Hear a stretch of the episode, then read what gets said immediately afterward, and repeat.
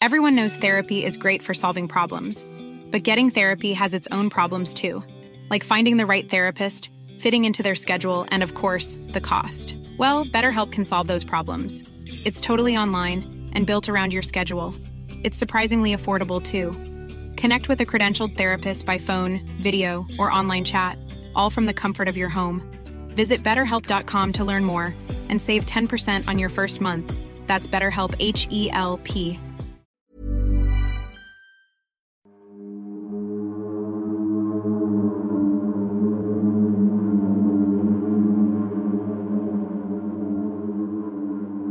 El niño decía que él era fanático de un refresco de naranja muy peculiar de esa época de los años 30, que lo descontinuaron. Entonces, O la sea, el niño ya ni siquiera había probado ese refresco cuando era niño. No existía ya. En 2009 no existía. Tenía 40 años que había desaparecido. Eran casos, por ejemplo, de un señor que necesitaba un trasplante de corazón y le daban el trasplante de una chica gimnasta y el señor de pronto se reía y tenía una risa totalmente diferente a la de antes del trasplante y se reía mucho más similar a la chica que le había dado el corazón. Y el niño con su dedo señala, este soy yo en el set de grabación de Night After Night. Miguel, ¿tú sabías que existen casos de reencarnación documentados? Pues fíjate que yo recuerdo este caso de un niño de 8 años. Yo más o menos en esa época tenía la misma edad. Y este niño, me parece que es europeo, dice que él había vivido antes, decía que había muerto de un golpe en la cabeza y decía que el cuerpo anterior que él tenía estaba enterrado muy cerca de donde vivía. Entonces los papás empiezan a atemorizar porque cada vez tiene eh, más recurrencias en estas ideas, hasta que finalmente se organiza una pequeña investigación que crece hasta lo policíaco, se hace un rastreo, digamos, del terreno y se da con un cuerpo de un hombre que tenía un hachazo en la cabeza. Me parece muy interesante y por eso hoy te traigo el caso de Ryan Hammonds. Sitúate en 2009, Estados Unidos. Ryan era un niño que solamente tenía 4 años. Era un niño normal, común, jugaba, reía. Sin embargo, decía una frase muy particular constantemente. Night after night. Night after night. O sea, de la nada decía esta frase. Sí, era peculiar, hasta solo. Y la mamá lo escuchaba y era como, bueno, no le tomó tanta importancia. Sin embargo, pasado un tiempo, el niño comienza a hablar con un lenguaje mucho más peculiar, sofisticado para su edad, muy avanzado. Y a comentar datos que no tenían mucho sentido para un niño de cuatro años. Entre estos datos comentó que él era una persona que había vivido en los años 30, 40 y que había sido actor. La mamá inicia su investigación por su propia cuenta. Libros, revistas, internet, investigó donde pudo y se dio cuenta que había muchos más casos documentados del mismo estilo. Niños que decían haber tenido vidas pasadas. Sin embargo, no se quedó solo con esa información. Estaba buscando una respuesta un tanto científica, me explicó. Era un poco escéptica ella. Ya le preocupaba, digamos, la salud de su hijo. Exacto. Entonces acude con el psiquiatra Jim Tucker. Quería ayuda profesional. En efecto, lleva al niño y empieza a investigarle más el psiquiatra, hacerle preguntas, estudios. Sin embargo, le comenta a la mamá que él personalmente ha visto cientos de casos antes similares, entonces no es algo nuevo para él. Entre los estudios que le hizo, el niño realizó alrededor de 200 afirmaciones de su vida pasada. Entre estas afirmaciones era que él había sido un actor de los años 30-40, un actor secundario, que había tenido una hija, etcétera, etcétera. Entonces contrataron a Katie, que era una chica que se iba a encargar de esta parte histórica de la investigación. Buscar en documentos si realmente había existido una persona con tales características y con tal nombre, ¿no? Y en efecto, ¿qué crees que sucede, Miguel? Que encuentran a alguien. Katie, entre todos los documentos que llevó a la consulta, encuentra fotografías. Y en ese momento hay una fotografía muy particular donde están varias personas en un set de grabación de una película. De esa época. De esa época, años 30, 40. Ok.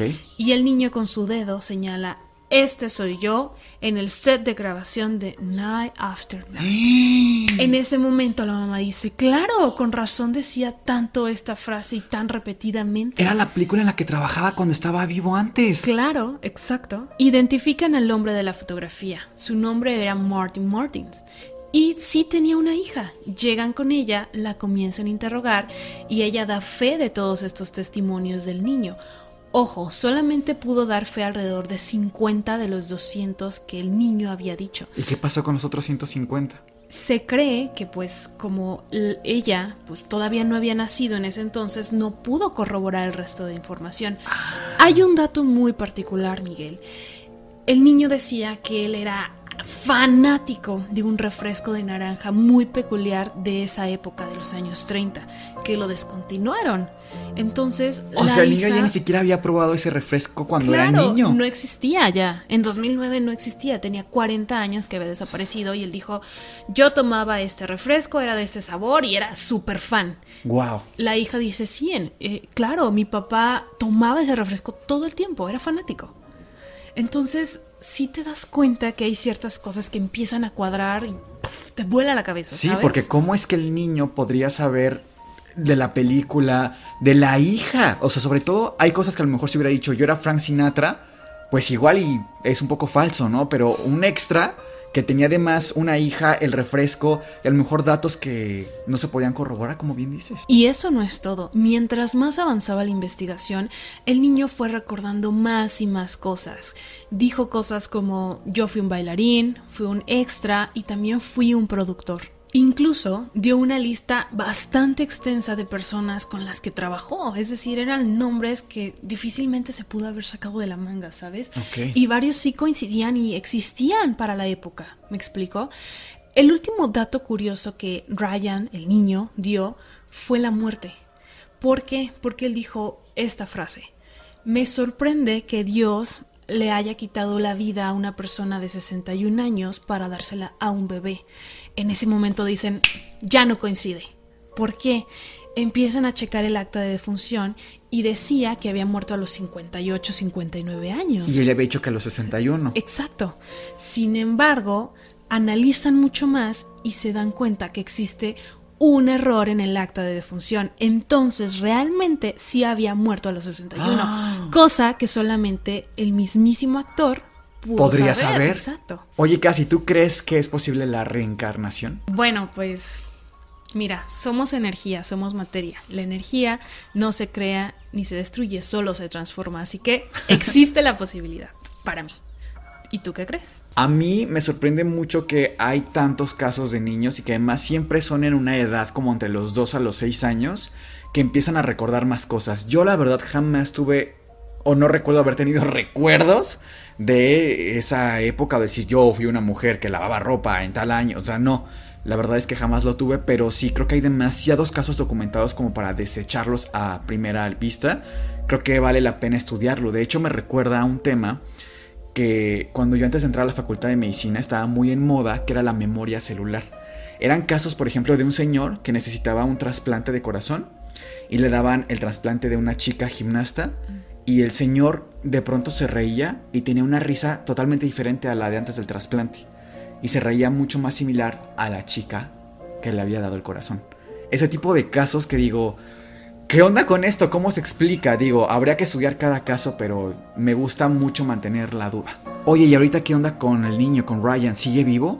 Sigue vivo Ryan, ya actualmente es un adolescente, sin embargo, incluso el psiquiatra que lo trató, Jim, comenta en uno de sus libros que lo que él ha visto, la regla es que conforme van creciendo, van olvidando todas estas memorias, entonces hoy por hoy él casi no habla de eso, no lo recuerda, como que lo van perdiendo, ¿sabes? ¿Y ustedes qué opinan? ¿Creen en la reencarnación? Y no olviden que si les gustó este capítulo pueden suscribirse y darle like a este video. ¡Chao, chao!